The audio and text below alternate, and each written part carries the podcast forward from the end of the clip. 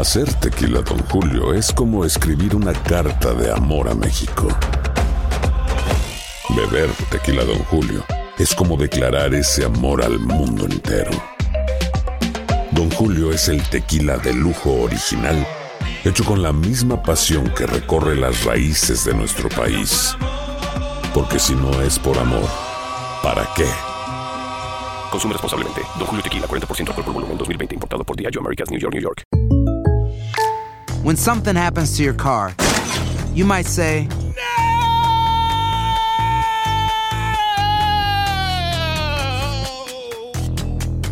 My car. but what you really need to say is something that can actually help. Like a good neighbor, State Farm is there. And just like that, State Farm is there to help you file your claim right on the State Farm mobile app. So just remember, like a good neighbor, State Farm is there. State Farm, Bloomington, Illinois. Bienvenidos al podcast con los mejores momentos de Despierta América, tu show diario de entretenimiento, noticias, chistes, entrevistas, por supuesto todos los consejos útiles y mucho más.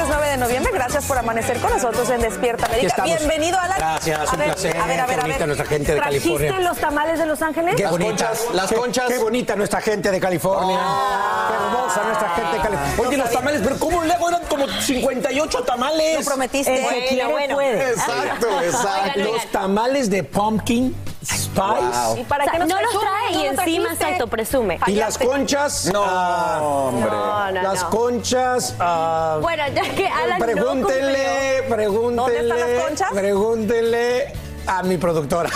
¿Le trajiste conchas a la productora? A nadie, dicen aquí que a nadie. Bueno, Alan no cumplió, pero nosotros sí. Hoy te tenemos muchas sorpresas. Y bien, señores, quiero contarles que esta mañana aumenta la polémica sobre la seguridad en el festival Astroworld y revelan nuevos testimonios del horror durante la estampida. Organizadores ya enfrentan casi una veintena de demandas y documentos indican que solo el director y el productor ejecutivo tenían autoridad para detener el espectáculo. La pregunta es si escucharon los gritos de quienes pedían suspenderlo. Pedro Rojas tiene nuevos detalles en vivo desde Houston, en Texas. Pedro, cuéntanos. Así es, Sacha, son realmente casi 40 minutos de discordancia entre ese anuncio de un evento de heridos masivos y el cierre o la suspensión del concierto. Y eso tiene a muchas autoridades ahora investigando si se violaron los protocolos de seguridad, si se siguió al, al punto el plan de seguridad que los promotores del concierto habían introducido para que las autoridades aprobaran este concierto. Pero mientras todo eso ocurre, aquí continúan las muestras de vigilia y también las muestras de dolor. Como vemos, este movimiento de, monumento de recordación ha seguido creciendo en toda esta comunidad. Autoridades han venido también, familiares de los padres de, de las víctimas mortales, así como igual familiares de las víctimas que aún permanecen hospitalizadas o que han sufrido algún tipo de lesión. He sido contactado por varios abogados que dicen que tienen víctimas, personas que tuvieron alguna lesión, no solamente física, sino también emocional, que al parecer se va a prolongar para muchos durante el resto de sus vidas y definitivamente la investigación de este caso continúa. Sacha.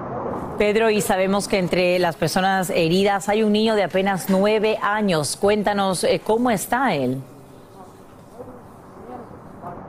Si se trata del pequeño Ezra Brown, un niño de solo nueve años de edad que está en un coma inducido, de acuerdo a lo que las autoridades han dicho.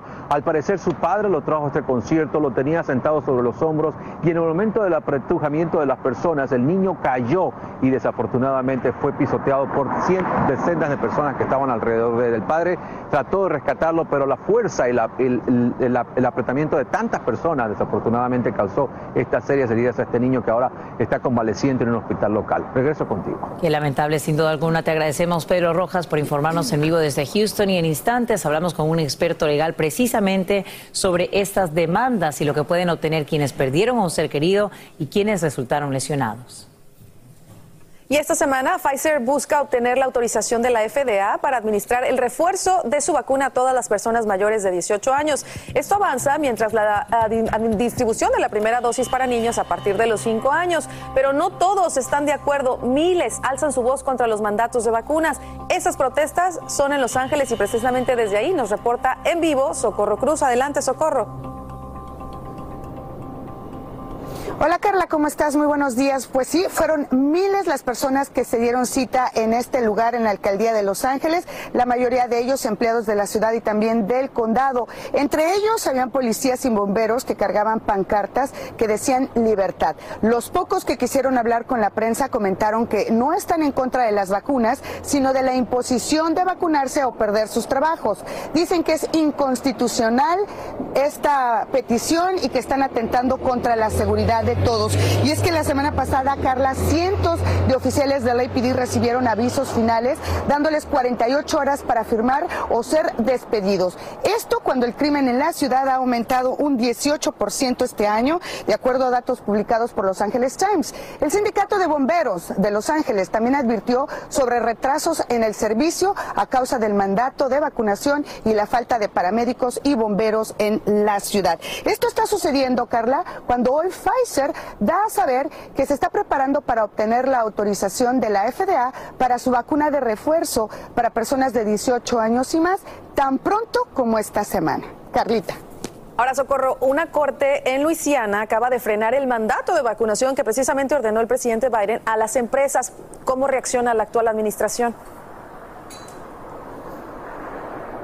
Bueno, sí, Carla, el gobierno del presidente Biden ha reaccionado de, de, dos maneras. Primero, pidiéndole a la Corte que retire esa suspensión y después pone un requerimiento de vacunación para empleados privados en términos de vida o muerte en un documento jurídico con, bueno, la intención de que se aplique la medida aún cuando la tiene suspendida esta Corte Federal. La situación es bastante preocupante para muchas personas. Nosotros vamos a estar pendientes en la próxima intervención. Más información. Vuelvo contigo.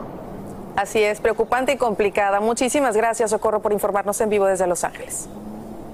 Y atención, atención, la caravana de migrantes cambia de rumbo. Si así como lo oye, ya no se dirige a la Ciudad de México, ahora va directo a la frontera de los Estados Unidos. Y no solamente eso, el activista y líder del grupo, Irineo Mujica, advierte que en los próximos días tratará de reunir a miles de personas en el estado de Veracruz para que se unan a un grupo que ya llevan 17 días de camino. Ahora mismo quedarán unos 1.300 migrantes y la mayor preocupación, por supuesto, continúan siendo los niños, quienes sufren deshidratación y tienen mucha. Y en noticia de última hora, la Cámara de Diputados de Chile aprueba un juicio político contra el presidente Sebastián Piñera. El proceso, impulsado por la oposición, se tramitaría en el Senado, que tiene autoridad para destituirlo con dos tercios de los votos. El mandatario está acusado de violar la Constitución y las leyes y de comprometer el honor de la nación al favorecer la venta de una propiedad familiar durante su primer mandato de 2010 a 2014. Bueno. Oigan amigos, pues tenemos eh, noticias tristes porque siguen saliendo a la luz más detalles sobre el momento que le arrebató la vida al actor Octavio Ocaña. Así es, y es que ahora ha sido detenida una de las policías que participó en la detención del actor el pasado 29 de octubre, Leslie M. M. Habría sido la persona que quizás pudo haber robado y filtrado videos del actor. Increíble, en uno de esos videos se ve a Octavio presuntamente inhalando cocaína. Y fue el propio padre del actor que lo hizo público a través de las redes sociales diciendo confirmo que fueron detenidos y que hoy martes inicia su audiencia. Gracias a todos los que han levantado la voz conmigo, llegaremos hasta lo último. El padre de Octavio aseguró que también filtraron un video de su hijo en la morgue y que emprenderá acciones legales contra los responsables. Qué historia tan horrible. Y bueno, sin embargo, la propia Fiscalía del Estado de México lo desmiente y a través de un tuit informa que en la investigación sobre la muerte de Octavio Caña hasta el momento no se ha detenido a ninguna persona, pero esto no quiere decir que se haya abierto alguna otra línea de investigación y que se haya arrastrado a la policía por el robo de las pertenencias de este chico, según lo que declara el papá.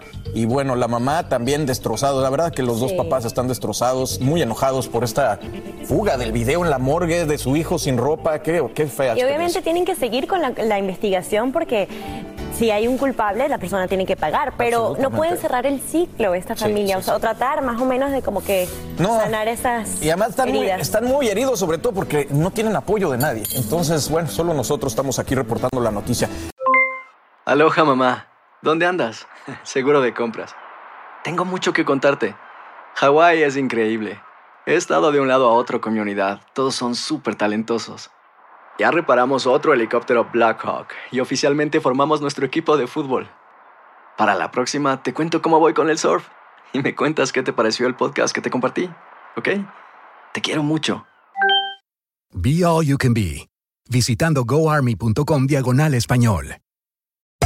Hacer tequila, Don Julio, es como escribir una carta de amor a México. Beber tequila, Don Julio, es como declarar ese amor al mundo entero. Don Julio es el tequila de lujo original, hecho con la misma pasión que recorre las raíces de nuestro país. Porque si no es por amor, ¿para qué? Consume responsablemente. Don Julio Tequila, 40% alcohol por volumen, 2020. Importado por Diageo Americas, New York, New York.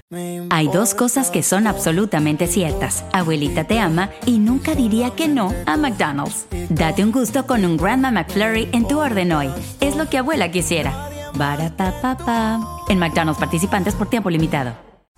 ¿Qué tal amigos? Soy Sandarti y quiero invitarlos a mi nuevo gran show llamado Cash, el peso del dinero. Yo seré el conductor. Aquí están sus cuatro posibles respuestas, pero tendré como capitanes a Doña Lucha y Albertano. Ustedes van a tener que jugar debajo de esas cajas. Si responden bien, no corren ningún peligro. Pero si llegan a fallar, quedarían inevitablemente aplastados. El nuevo Game Show. Cash, el peso del dinero. A partir del domingo 9 de junio a las 8. Por Univisión.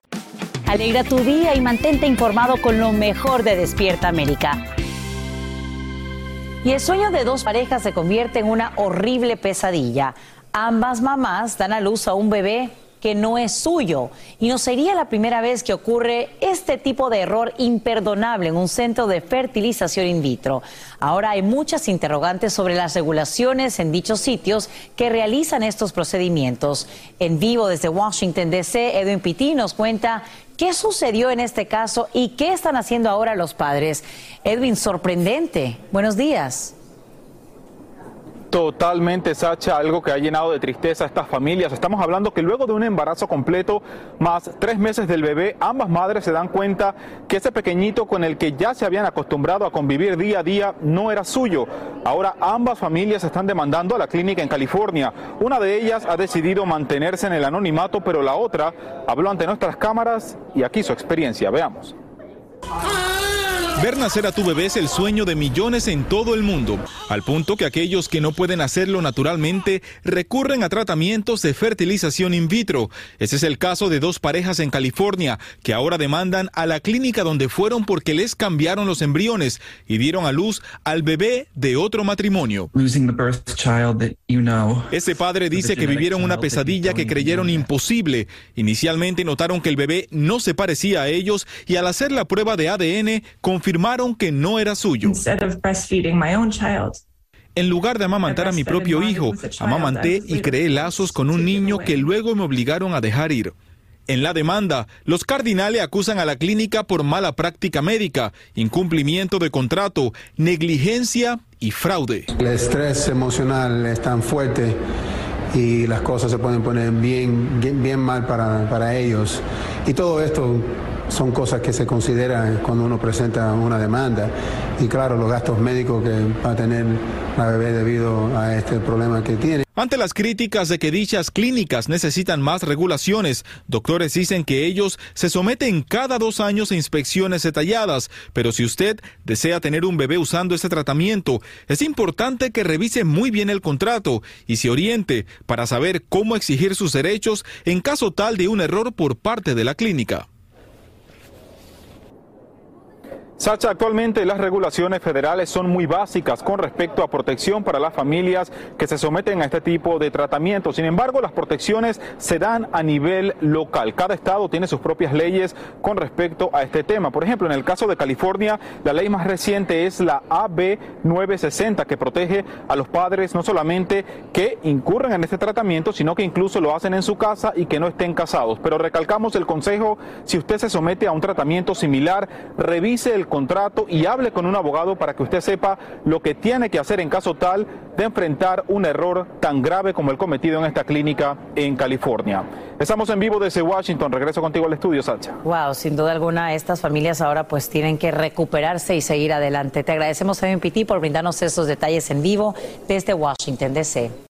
Y por 37 minutos, socorristas de Houston, en Texas, atienden a múltiples víctimas de la estampida en Astroworld, mientras el rapero Travis Scott sigue cantando. Varios miembros de su personal ignoran gritos para detener el concierto. Y muchos nos preguntamos quiénes serían los responsables de esta tragedia y qué acciones legales se enfrentarían. Para responder a todo esto, conversamos esta mañana en vivo con el abogado Ángel Leal, quien nos acompaña desde Miami. Abogado Leal, gracias por estar con nosotros. ¿Cómo no? Muy buenos días. Bien, vamos a hablar ya de esta demanda que entablan por lo menos 35 personas quienes estuvieron en este concierto.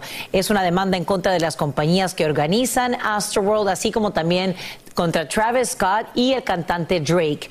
¿Qué es lo que piden y cuáles son las probabilidades de que otros se unan y de que este litigio avance? Eh, piden daños y perjuicios por negligencia y es muy posible de que esto se pueda convertir inclusive en una demanda colectiva, ya que 50 mil personas asistieron al evento y de alguna forma u otra todos quedaron afectados.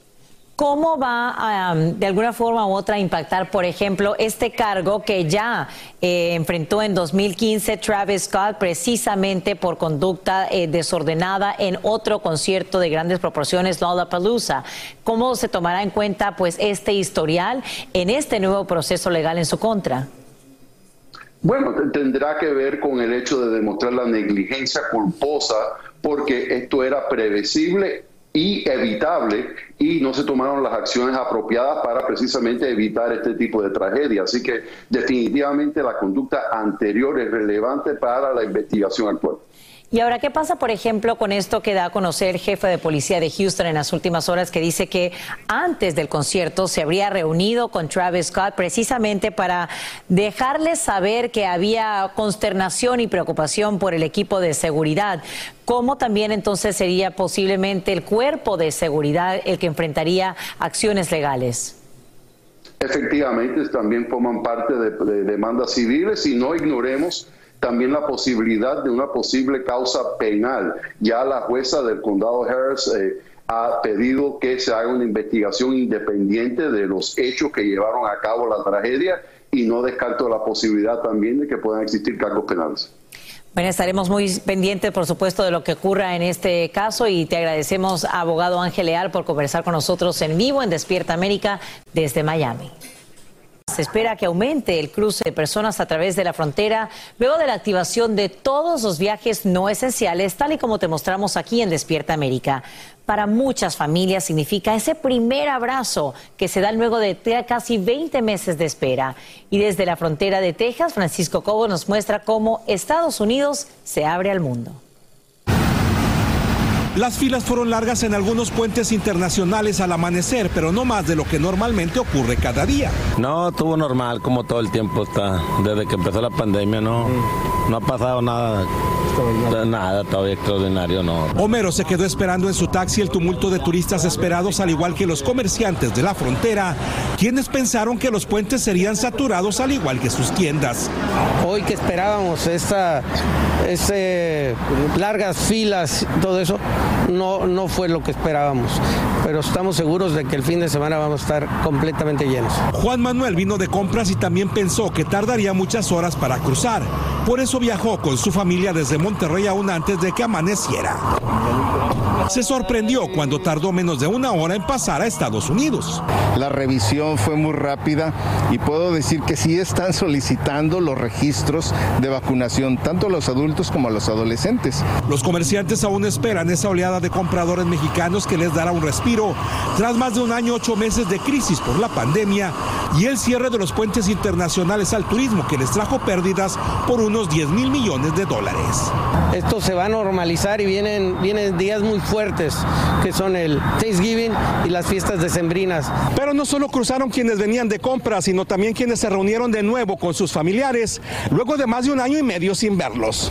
Janet cruzó caminando desde Reynosa y a pesar de estar muy cerca, dijo, no había podido ver a la mayoría de su familia por las restricciones en la frontera. Feliz más que nada este, pues de venir a ver a mi familia, eh, a mi hermana sí la mirábamos porque pues igual ella eh, iba para allá, para Reynosa, pero tengo a mi cuñada que pues ella no había podido ir, eh, tengo unas primas también que tengo mucho tiempo que no las miro. Ese es algo bueno para la economía, pero también bueno para, la, ah, para las familias. En Hidalgo, Texas, Francisco Cobos, Univisión. Y te cuento que en horas de la noche Twitter coloca un aviso en una publicación del congresista Paul Gosar, republicano por Arizona, por considerar que incita al odio. Se trata de un animado donde el representante lucha contra su colega demócrata Alexandria Ocasio Cortés, a quien causa una herida mortal con una espada. El video arremete también contra el presidente Biden. La legisladora de Nueva York reacciona y dice que Gosar no sufrirá consecuencias porque el liderazgo de su partido justifica conducta como esta. Y a casi seis meses del fatal choque en el que murieron nueve migrantes en la frontera entre Texas y México, formulan cargos contra una hispana a quien se considera la última de los sospechosos vinculados al caso. Verónica Torres Méndez fue arrestada y acusada por conspiración para transportar a indocumentados. Otras ocho personas ya fueron imputadas por diversos delitos y enfrentan sentencias que van desde los 10 años de cárcel hasta cadena perpetua. El presidente de México, Andrés Manuel López Obrador, habla ante el Consejo de Seguridad de Naciones Unidas en Nueva York. Su mensaje estaría destinado a los migrantes y la lucha contra la corrupción. Fabiola Galindo está en vivo desde la sede de la ONU, donde se escuchan también voces de protesta. Cuéntanos, Fabiola, buenos días. Buenos días, Sacha. Estoy justamente afuera del Hotel Millennium, a pocos pasos de la sede de las Naciones Unidas. Y quiero mostrarte porque hace segundos el presidente Andrés Manuel López Obrador salió de aquí. Él está en este auto dirigiéndose a una cuadra. Sabemos que rompió protocolo porque salió a saludar a todos los simpatizantes a pie. La gente simplemente y la prensa se eh, lanzó a ver al presidente saludar a los simpatizantes que han venido desde muy temprano a darle una serenata, pero a muy pocos pasos de aquí hay otro grupo que son críticos del gobernante. Dicen que es una vergüenza que Andrés Manuel López Obrador esté aquí en las Naciones Unidas. Él va a dar un discurso ante el Consejo de Seguridad de la ONU. Como sabemos, el rol de presidente es un rol rotativo. Cada mes cambia y en este caso, en este mes le tocó al presidente mexicano quien decidió venir hasta las Naciones Unidas. Ahora, para los críticos es una vergüenza, como bien lo dicen sus carteles a pocos pasos de aquí aquí porque en su discurso va a hablar de la corrupción y muchos de ellos no están de acuerdo con que él lo haga de esta manera. Sacha, regreso contigo. Y ahora bien, Fabiola, ¿sabemos si tiene prevista alguna reunión con, eh, con nacionales mexicanos aquí en Estados Unidos? Bueno, el presidente se va a reunir con el, con el presidente de, las, ah, de la ONU, con Antonio Guterres, y también va a estar hablando ante otros líderes internacionales. El presidente Andrés Manuel López Obrador ha dicho que esta es una de las oportunidades más grandes para que México haga escuchar su voz en una plataforma internacional, pero como te decía, sus críticos dicen que debido a los escándalos de corrupción de su propio gobierno no tiene la autoridad moral para hablar de este tema aquí en Nueva York. Ahora yo regreso con ustedes. Y lo cierto es que tampoco se reunirá con migrantes mexicanos, tal y como lo hizo en su primer visita a territorio estadounidense. Te agradecemos, Fabiola Galindo, por informarnos en vivo desde Nueva York. Aloha, mamá. ¿Dónde andas? Seguro de compras. Tengo mucho que contarte. Hawái es increíble. He estado de un lado a otro con mi unidad. Todos son súper talentosos. Ya reparamos otro helicóptero Blackhawk y oficialmente formamos nuestro equipo de fútbol. Para la próxima te cuento cómo voy con el surf y me cuentas qué te pareció el podcast que te compartí, ¿ok? Te quiero mucho. Be All You Can Be, visitando goarmy.com diagonal español. Hacer tequila, Don Julio, es como escribir una carta de amor a México. Beber tequila, Don Julio, es como declarar ese amor al mundo entero. Don Julio es el tequila de lujo original, hecho con la misma pasión que recorre las raíces de nuestro país. Porque si no es por amor, ¿para qué? Consume responsablemente. Don Julio Tequila, 40% alcohol por volumen, 2020. Importado por Diageo Americas, New York, New York. Hay dos cosas que son absolutamente ciertas. Abuelita te ama y nunca diría que no a McDonald's. Date un gusto con un Grandma McFlurry en tu orden hoy. Es lo que abuela quisiera. Barata En McDonald's participantes por tiempo limitado. ¿Qué tal amigos? Soy Sandarti y quiero invitarlos a mi nuevo gran show llamado Cash, el peso del dinero. Yo seré el conductor. Aquí están sus cuatro posibles respuestas, pero tendré como capitanes a Doña Lucha y Albertano. Ustedes van a tener que jugar debajo de esas cajas. Si responden bien, no corren ningún peligro. Pero si llegan a fallar, quedarían inevitablemente aplastados. El nuevo Game Show. Cash, el peso del dinero. A partir del domingo 9 de junio a las 8. Por Univisión. Continuamos con el podcast más divertido de tu día, Despierta América.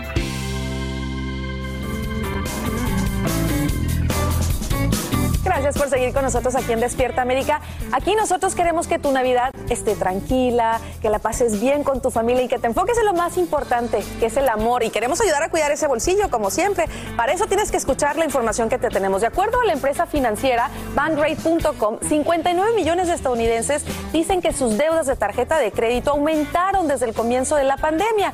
Para ayudarnos precisamente a salir de esas deudas, nos vamos a enlazar con el experto en finanzas, Carlos García. Muy buenos días, Carlos. ¿Cómo estás? Buenos días, Carla. Un gusto saludarte aquí desde las oficinas de FinHabits de Nueva York. Igual, igual que, oye, Carlos, en este informe trimestral, el Banco de la Reserva Federal de Nueva York informó que las deudas de las tarjetas de crédito aumentaron a nivel nacional a 790 millones. ¿A qué se debe este aumento? Pues así es. Mira, el, el Banco de la Reserva Federal dice que las deudas en tarjetas de crédito han aumentado y que ahora los estadounidenses pues tienen deudas por un total de 790 mil millones. Y la realidad es que ahora las familias pues gastan igual que antes de la pandemia. Y quizá hasta más porque todos queremos salir y pasar tiempo con nuestras amistades y seres queridos. Pero nosotros en FinHabits queremos que las familias latinas salgan de deudas lo más pronto posible y por eso te traigo unas ideas para pagar estas tarjetas. Buenísimo. Y sabes que lo decía al principio de nuestro segmento, queremos que nuestra audiencia pase esa Navidad tranquila como se merece. Nuestros televidentes tienen muchas dudas, así que vamos a comenzar con estas preguntas. Esta la envían desde Los Ángeles y dice lo siguiente. Hola, buenos días. Mi nombre es María García, soy de aquí de la ciudad de Los Ángeles ah, y tengo una pregunta para usted. Ah, con esto de la pandemia, todos nos vimos afectados, nuestras deudas aumentaron por la falta de trabajo. Ah, mi pregunta es, ¿cómo le puedo hacer para deducir o comenzar a deducir mis deudas? Mira, lo decías, con la pandemia todo cambió, Carlos. ¿Qué le podemos decir? ¿Cómo puede hacer para salir de sus deudas?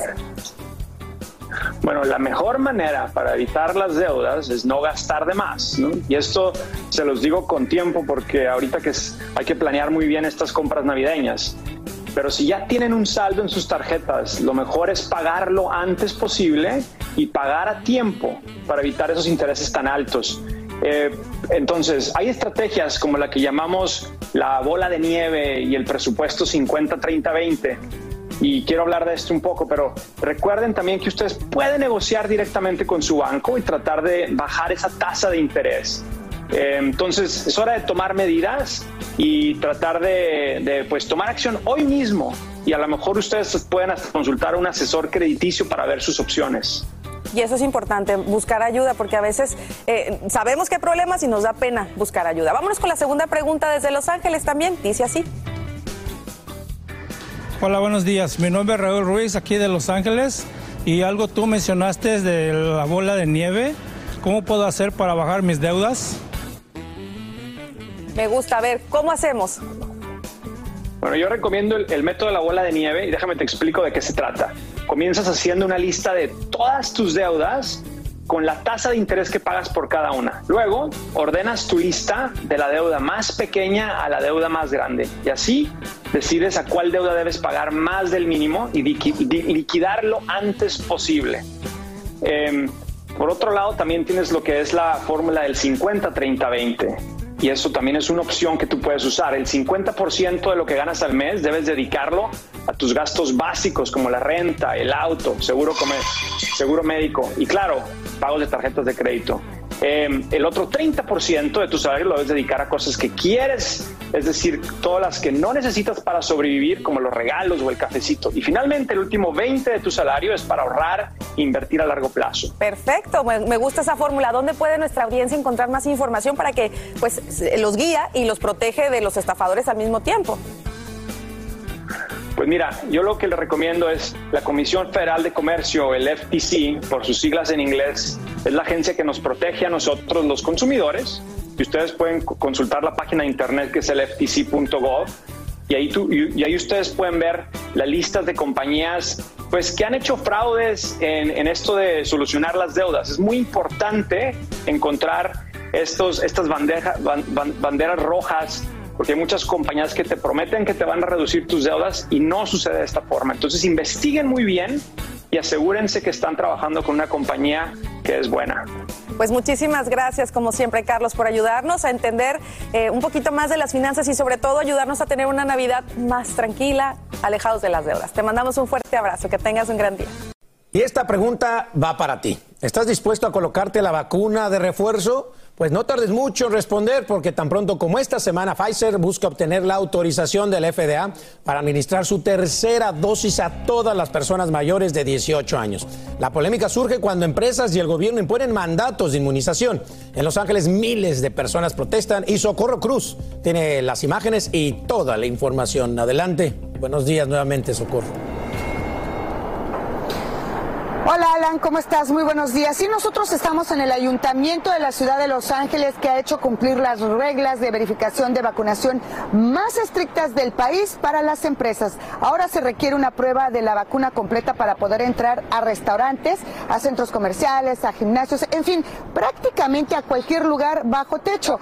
Y bueno, los que vayan a eventos al aire libre donde hayan más de 5 mil personas también deben demostrar una prueba de vacunación. Todo está sucediendo esto y ha provocado, por supuesto, que miles de personas, pues entre ellos oficiales de la policía y también bomberos, se manifestaran aquí en este lugar de manera pacífica, ya que la semana pasada cientos de ellos, de los oficiales de la IPD, pues recibieron un ultimátum para vacunarse o ser despedidos. Los aquí presentes dijeron que no están en contra de las vacunas, pero sí de la imposición. El sindicato de bomberos también dijo que están preocupados y ya que este mandato de vacuna, pues no hay y no van a poder responder a las llamadas de emergencia por falta de paramédicos y también de bomberos. Ahora, ¿qué está sucediendo a nivel nacional? La situación es bastante delicada. Te digo también que Los Angeles Times pues ha reportado que hay un aumento en el crimen aquí en la ciudad del 18 entonces es preocupante. No bomberos, no policías. Bueno, a nivel nacional te cuento rapidísima que mientras que una corte federal pues bloqueó el mandato del presidente Biden durante el fin de semana, el gobierno de él reacciona poniendo el requerimiento de vacunación para empleados privados en términos de vida o muerte en un documento jurídico con el que intenta pues que se aplique la medida después de que una corte federal, como les decía, lo suspendió. Y todo esto sucede cuando Pfizer dice que esta semana pues buscará la aprobación de su tercera vacuna como tú lo decías. Eso corre Cruz en vivo. Vuelvo contigo. Gracias, Socorro. Efectivamente, a mí me pasó en Los Ángeles. Ya te piden en los restaurantes esa prueba de vacunación. Gracias. Y nos quedamos en California, donde muchos se preguntan dónde está su gobernador. Es que ya han pasado casi dos semanas del último evento público de Gavin Newsom y el líder pues también canceló una aparición en la conferencia de las Naciones Unidas sobre el cambio climático en Escocia, citando obligaciones familiares no especificadas. Su esposa publica un mensaje en su cuenta de Twitter instando a los críticos a dejar de odiar, pero luego lo borra. Todo esto aumenta la preocupación y cuestionamientos de los californianos. Esperamos una pronta respuesta. Un terremoto sacude a Nicaragua en horas de la madrugada. El sismo de magnitud 6,2 se sacude la costa del Pacífico en el sur de ese país centroamericano, con epicentro a unas 38 millas de Mazachapa. Así lo confirma el Servicio Geológico de Estados Unidos. No se reportan víctimas, ni daños, ni alertas de tsunami. Eso sí, los efectos se sienten en zonas tan distantes como la capital de Costa Rica, donde tiemblan varios edificios. Y por primera vez en cinco años, un equipo del NBA visita la Casa Blanca. El presidente Biden acaba de recibir a los Milwaukee Bucks, los campeones, reiniciando una tradición que se detuvo bajo la era de Trump, cuando los jugadores optaron por no asistir en protesta por las políticas de despojar a minorías de sus derechos. Durante el encuentro, el mandatario dijo que tanto en el deporte como en la democracia, la unidad es una ilusión pero es lo más necesario. Ahí estaba, el tamaño de los jugadores, ¿no? A comparación del presidente. Impresionante. Se ven enormes, sin duda alguna. Ante tu compo y compañía, esos Milwaukee Bucks que están jugando cada vez mejor y también podrían repetir este año, ¿eh? Así que no se sorprendan de que vuelvan a visitar la Casa Blanca el siguiente año. Sí, siempre y cuando obviamente pues continúan, ¿no? En esta racha ganadora. Exacto. Fíjate que comer grasa aumenta el riesgo de accidentes cerebrovascular, pero el factor más importante no es la cantidad, sino el tipo. Científicos de la Universidad de Harvard dicen que la grasa animal se relaciona con una mayor probabilidad de sufrir estos padecimientos en comparación con la que se obtiene de fuentes vegetales. Investigadoras afirman que si reducimos el consumo de carne roja y procesada, los beneficios para nuestra salud serían enormes. ¿Camiones que se manejan solos o serían fantasmas? No, es la medida de emergencia que utiliza Walmart ante la falta de conductores. El gigante minorista quiere aumentar la capacidad de distribución, por lo que anuncia que ya está utilizando camiones autónomos de alta tecnología en una de sus plantas a través de un trayecto de siete millas. La idea es que nadie se quede sin su regalito por estas fiestas decembrinas. Seguimos con más. Hay tantas dudas con respecto a este tramo de siete millas sin conductor, pero bueno, lo estaremos investigando aquí en Despierta América. Y ahora te cuento, 53 millones 400 mil. Esa es la cantidad de personas que viajará durante el feriado de Thanksgiving. Así lo acaba de revelar la agencia AAA, destacando que se trata de un aumento del 13% en comparación con el 2020. El 90% de viajeros se desplazará por auto, enfrentando un alza de un dólar más por galón de gasolina. Y si te preguntas a dónde irá la gran mayoría a nivel nacional, aquí lo ves. Orlando, Dallas y Honolulu están entre los destinos más populares. Y a nivel internacional destacan Cancún, Los Cabos y París. ¡Ulala! Y vamos a lo siguiente. Dime a qué hora te acuestas y te diré qué tan saludable es tu corazón. Así lo revela un informe sobre el horario ideal para prevenir enfermedades cardiovasculares. ¿Cuál es? Entre las 10 y 11 de la noche. Esto presentaría un 12 a un 24% de riesgo menor. Eso sí, los índices varían de acuerdo a la edad, ritmo de vida y alimentación. Aloha mamá, ¿dónde andas? Seguro de compras. Tengo mucho que contarte. Hawái es increíble. He estado de un lado a otro con mi unidad. Todos son súper talentosos. Ya reparamos otro helicóptero Blackhawk y oficialmente formamos nuestro equipo de fútbol. Para la próxima te cuento cómo voy con el surf y me cuentas qué te pareció el podcast que te compartí, ¿ok? Te quiero mucho. Be All You Can Be, visitando goarmy.com diagonal español. Hacer tequila, Don Julio, es como escribir una carta de amor a México. Beber tequila, Don Julio, es como declarar ese amor al mundo entero. Don Julio es el tequila de lujo original hecho con la misma pasión que recorre las raíces de nuestro país. Porque si no es por amor, ¿para qué? Consume responsablemente. Don Julio Tequila, 40% alcohol por volumen, 2020. Importado por Diageo Americas, New York, New York.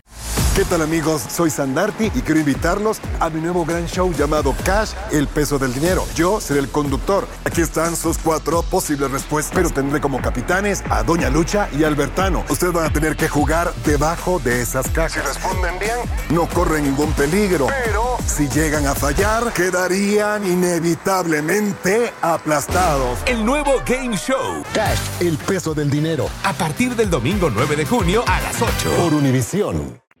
Estás escuchando el podcast que te alegra la vida, el de Despierta América. Ya avanza la búsqueda frenética de trabajadores en tiendas minoristas que ofrecen hasta lo impensable por lograr encontrar a empleados antes de las fiestas decembrinas, como ofrecer aumentos de salarios, bonos por contratación y hasta pago de matrículas universitarias. El Angélica González nos muestra el panorama y además nos dice cómo te afecta a ti esta situación, cuáles empresas ofrecen más beneficios y qué debes hacer para no quedar por fuera. Minoristas esperan que las compras masivas vuelvan este año, pero ahora tienen otro problema. No hay suficientes trabajadores en sus empresas. ¿Qué va a ocurrir? ¿Va a haber escasez? Sí, pero parcialmente. Y también retrasos en envíos y logística, así como aumentos en los precios. Y para estas fechas, las empresas van a tener que subir salarios, van a dar más beneficios o ofrecer jornadas laborales de menos horas. De hecho, ya hacen hasta lo impensable por lograr contratar a los entre medio millón y 665 mil empleados que necesitan, centrados en la palabra incentivos. Por ejemplo, Macy's está ofreciendo a sus empleados bonos de 500 dólares por cada recomendación de amigos y familiares. Walmart llevó los salarios a 16 o 17 dólares por hora y Amazon le da a sus nuevos empleados 3 mil dólares por decidirse a trabajar con ellos. Y eso no es todo. Estamos ofreciéndole 18 dólares la hora por comenzar en el trabajo. Agrégale 3 dólares la hora eh, si tienen ciertos horarios. Contratar es urgente, pero los cuellos de botella hacen que no sea posible. El COVID, los mandatos de vacunación y el cambio de mentalidad de trabajadores que ahora prefieren laborar desde casa están actuando en contra. Los empleados agotados por las condiciones pandémicas de los últimos dos años solo quieren organización y también tranquilidad. Otra realidad es que las empresas buscan, pero sin quererlo, ponen obstáculos para encontrar. La mayoría exige experiencia sin tomar en cuenta el perfil y utilizan procesos automatizados para reclutar que descartan a millones que podrían funcionar. Lo que te queda es hacer tu parte. Primero, si buscas trabajo, investiga sobre aquellos donde la mano de obra sea necesaria y en ningún caso pueda ser sustituido por un sistema automatizado.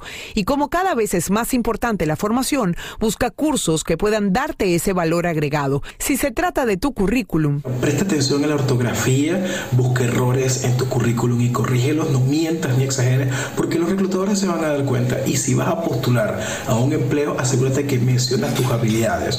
Y no uses modelos demasiado llamativos. Las empresas utilizan filtros ATS que los descartan inmediatamente. Si lograste la entrevista, entonces pregúntale todo lo que puedas al reclutador, así irás orientado sobre los aspectos importantes. Y una vez allí, habla con naturalidad y con convicción sobre todo de tus habilidades. La honestidad también es un punto a favor.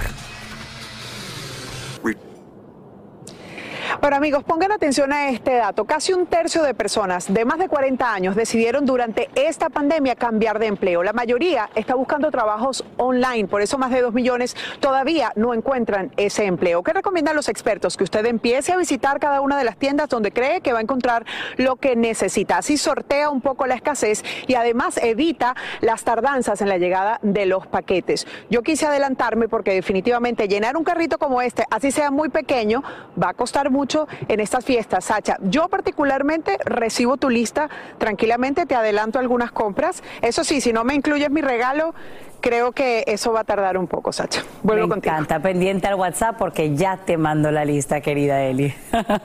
Gracias por brindarnos todas estas recomendaciones en vivo desde Miami. Y esto no, no, no, no, no, no, esto sí que no se vale. Carla, todos amantes del vino. Bueno, si también te apuntas en esta lista, quiero contarte que te tienes que preparar desde ya, porque quizá tu botella favorita será difícil de encontrar para estas festividades de acción de gracias. ¿Qué es lo que pasa? No hay suficientes botellas de vidrio y justo ahora, cuando muchos viñeros acaban de cosechar las uvas de la temporada. Así que lo mejor es comprarla ahora, tenerla en casa, eso sí, no tomarla antes de tiempo. Degustarla en familia. Salud, mi querida Carla. Adelante. Qué, buena noticia me acabas de dar porque ya me voy a preparar. Ahorita me voy al supermercado. Gracias, mi Sacha. Aloha, mamá. Sorry por responder hasta ahora. Estuve toda la tarde con mi unidad arreglando un helicóptero Black Hawk. Hawái es increíble. Luego te cuento más. Te quiero. Be All You Can Be, visitando goarmy.com diagonal español. Hacer tequila, Don Julio, es como escribir una carta de amor a México. Beber tequila, Don Julio, es como declarar ese amor al mundo entero. Don Julio es el tequila de lujo original, hecho con la misma pasión que recorre las raíces de nuestro país. Porque si no es por amor, ¿para qué? Consume responsablemente. Don Julio Tequila, 40% alcohol por volumen, 2020. Importado por Diageo Americas, New York, New York. ¿Qué tal amigos? Soy Sandarti y quiero invitarlos a mi nuevo gran show llamado Cash, el peso del dinero. Yo seré el conductor. Aquí están sus cuatro posibles respuestas, pero tendré como capitanes a Doña Lucha y Albertano. Ustedes van a tener que jugar debajo de esas cajas. Si responden bien, no corren ningún peligro. Pero si llegan a fallar, quedarían inevitablemente aplastados. El nuevo Game Show. Cash, el peso del dinero. A partir del domingo 9 de junio a las 8. Por Univisión. Sin rollo ni rodeos. Todo lo que pasa en el mundo del entretenimiento lo encuentras en el podcast de Despierta América. Bueno, hablemos de Chiqui Rivera, porque en pleno escenario le responde a todos los que la critican por cantar canciones de su mamá Jenny Rivera. Y lo que dijo la tiene en boca de todos.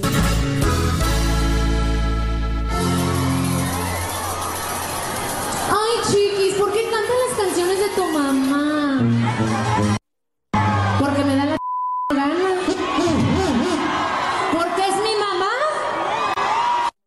¿Qué tal? ¿Sabe qué? Yo hubiera dicho exactamente lo mismo. Ella, como ven, sin pelos en la lengua en este concierto de euforia allá en Univisión. No sé usted qué opina ahí en casita, si se vale esta justificación de que ella canta las canciones de Jenny porque puede. Aunque las críticas de la gente, pues son, son varias, mi querida Marce. Yo digo que está bien y me extraña que hasta ahora lo esté como que, no sé, afrontando, ¿no? No, ella tiene todo el derecho. Ella tiene todo el derecho a cantar las canciones de la mamá hoy, mañana y siempre. Eso sí, yo creería que sería mucho más interesante que las canciones de ella fueran igual de importantes que las canciones de su Es que mamá. Hay un problema. Lo que hay un que- problema. pero Su carrera es relativamente Oye, joven. pero me- no me- tiene todo el pero repertorio. qué ganas de pelear de conmigo. dos horas. Pero ¿por qué peleas tanto Tiene que conmigo? cantar las canciones de su mamá obligatoriamente. Claro, las tiene que cantar, pero, que- pero un momento. No creo que tenga el repertorio como para hacer dos horas de show. No, de acuerdo, pero estás hablando cuántos años tiene Chiqui y cuántos tenía Jenny que en paz descanse. O sea, no puedes comparar, eh, no son manzanas con manzanas. Por eso mismo. Y ojo, no, no tiene es que todas las tiene- canciones para llenar dos horas de show. Tiene que cantar, cantar los temas de la mamá. Pero no siempre canta las canciones de su mamá. Ojo, ella selecciona Covers también ciertos, tiene que cantar, también, ¿no? ciertos temas, los canta dependiendo de la ocasión. A mí me parece que ella, si hay alguien aquí que puede cantarlas, es ella y las canta muy bien. Ojo,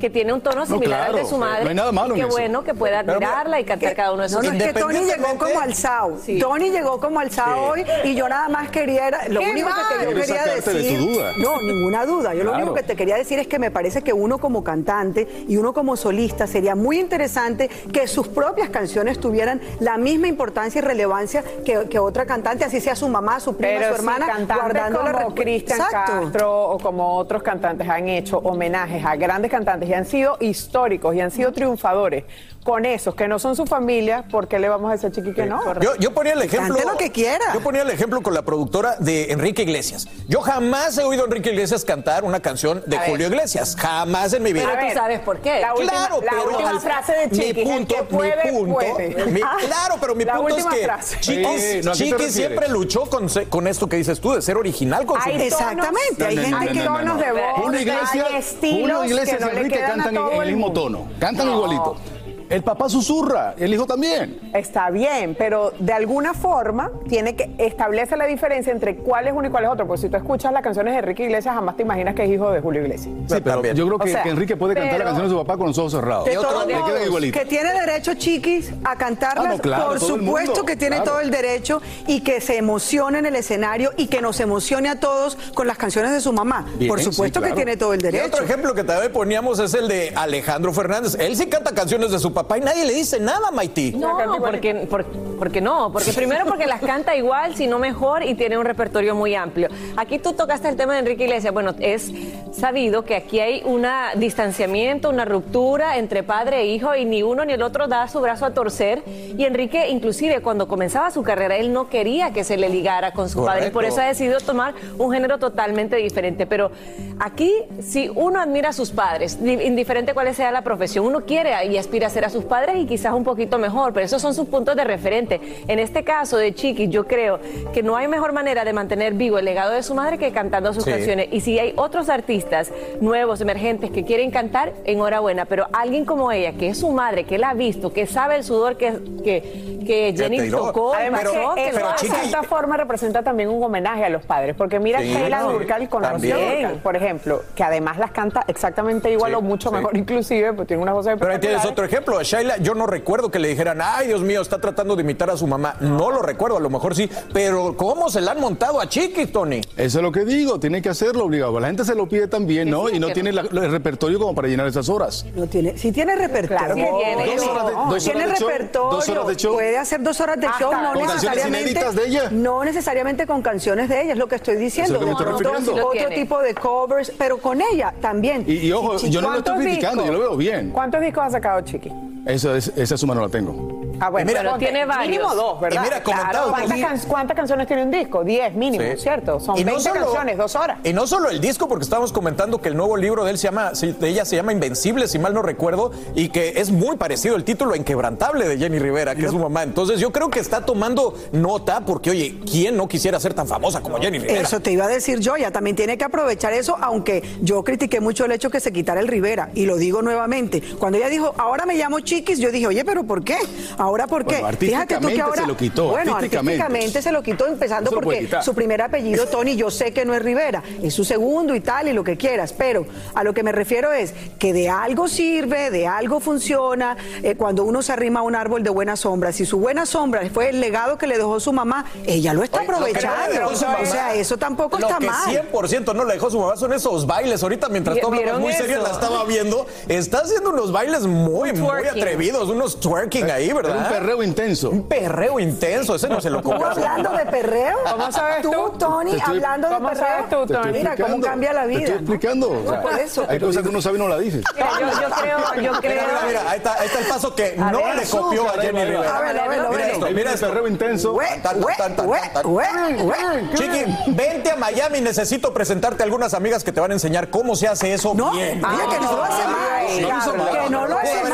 no. Oiga, oiga, Que a enseñar. Con todo y todo, Chiquis está viviendo uno de sus mejores momentos Claro de su que vida. sí. Le ha tocado de difícil, divorcio, muchas cosas Sí. públicamente. Enhorabuena, que se goce el escenario, que cante las Oye. canciones de su madre y, y- y que disfrute de todo lo que ella está A cosechando. ahorita. propósito, me fascinó en Nuestra Belleza Latina hace un par de semanas. Me encantó cuando la vi en Nuestra Belleza Latina. Disfruté mucho su presentación. Presentación muy romántica, muy bonita, muy linda, vestida de dorado. ah, es que- no, ya está en su momento y que lo aproveche. El podcast que ella hizo con, con Yomari, porque es un podcast muy sentido de parte de ella. Y tú entiendes por qué una persona que está siempre en la palestra pública quisiera más bien no estar. No o sea, quisiera más bien tener solamente su producto, solo lo que ella hace, pero Sí. que nadie hable con A mí ella. me encanta, así que te mandamos un saludo. Tú sigue imitando a tu mamá, que la queremos mucho, y a ti Aquí hablamos sin rollo ni rodeo.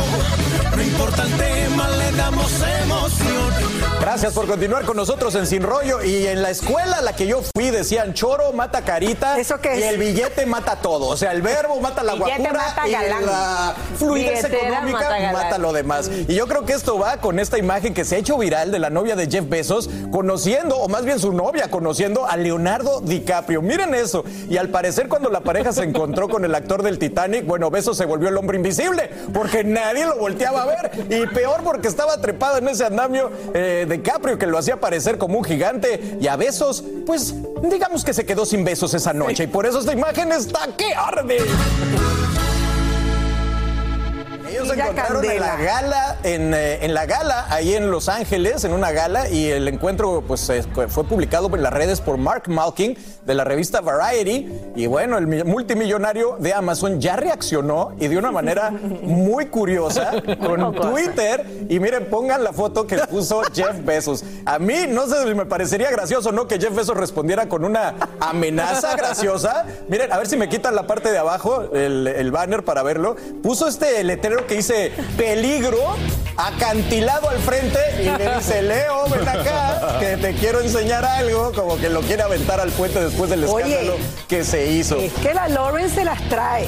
Qué Acuérdense que Lauren era muy amiga de Mackenzie Bezos, que era esposa de, Je- de- de sí, Jeff sí. Bezos. Luego se supo que Lauren estaba muy contenta, hablando mucho con Bezos y les descubrieron además una gran cantidad de mensajes bastante íntimos al respecto. O sea que Lauren, Lauren, mucho cuidado, porque se ve que es candela, pero candela, DiCaprio, candela. DiCaprio es un, es un picaflor también, ¿Qué o sea, claro que sí. Oye, pero ahora le es, un de seductor, es un seductor DiCaprio, claro. Sí, pero a ver, con todo respeto para Lauren, a Leonardo DiCaprio cada vez le gustan más jovencitas, jovencitas, sufre del mal de Carlos Calderón, porque siempre es como, no pasa de 20, no pasa de 20 rubias No me jóvenes. Carlos, no me el ejemplo. A ver, ¿por qué me no me uses de ejemplo? Ahora, me llama la atención porque el conflicto real, Eli, ha sido, oye, dinero contra fama, contra guapura. No, contra El belleza. conflicto Contra empezó belleza. con quien tomó la fotografía con toda la intención de iniciar el Ah, conflicto, porque si no eso habría pasado por debajo de la de mesa. parte de Pero es que yo la ¿no? veo a ella en la fotografía y me da mucha risa, me, la- me siento como la, la del Titanic, casi que se para en la proa. Total.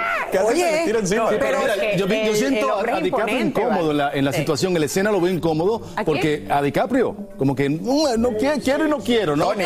Y, y mal por ella, porque ella, ella Pero pues, ¿por qué le vas a echar cuento viene- a la pobre anda mujer? con su novio al lado. No importa, pero ya saludó porque es Leo No, DiCaprio. Es que es el actor, DiCaprio. aquella cosa de. Hollywood. Además, otra cosa, que no crean, Leo tampoco es arrancado, que Leo no está arrancado. Ah, o sea, no digan ahora Pero que es el la billetera de mucha Oye, que. Leo no está El mal. lenguaje No, no, no. corporal de Jeff Bezos. Sí, pero Tony, ¿cómo te pondrías tú si fueras tú y de repente te tira la onda la mujer del hombre más rico del mundo que te podría hacer desaparecer en dos patadas? No me no lo usa es ese todo. ejemplo. Pero uno se pondría nervioso. Claro que sí, ¿no? Claro. Claro. Pero uno tiene que comportarse. Ella hay, códigos, hay códigos, hay códigos. Ella es guapa, Ella viene del mundo del espe- guapa. ella fue reportera, se- eh, conoce a muchas figuras del mundo del espectáculo. Se tiene que comportarse más, más eh, eh, normal, no más. Ahora, ¿qué me dices? Vamos a pasar al otro, Maite. ¿Qué me dices la reacción de besos? Este, este No post tan otra. chistoso. Ah, bueno, no, él, él de verdad la, la sacó fuera del parque, como dicen, con esa respuesta, porque sí, da risa. Porque, Salvó la situación, ¿no? Sí, la salvó y la salvó muy bien porque, bueno, usa la comedia para salir de esto.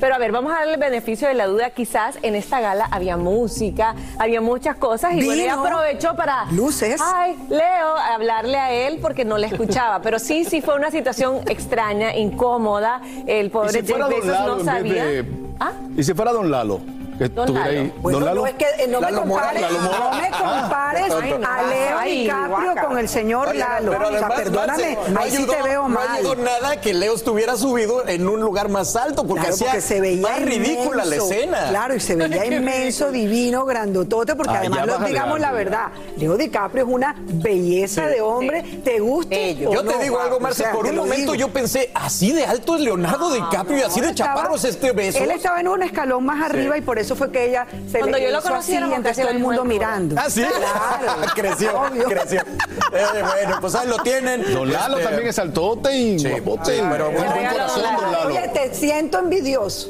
Te estoy envidioso. Bueno, pues ahí lo tienen, ya saben, si se encuentran a Leonardo DiCaprio con su novio, actúen, actúen con libertad. No se preocupen porque Besos lo tomó a chiste. Así termina el episodio de hoy del podcast de Despierta América. Síguenos en Euforia, compártelo con otros, públicalo en redes sociales y déjanos una reseña. Como siempre, gracias por escucharnos.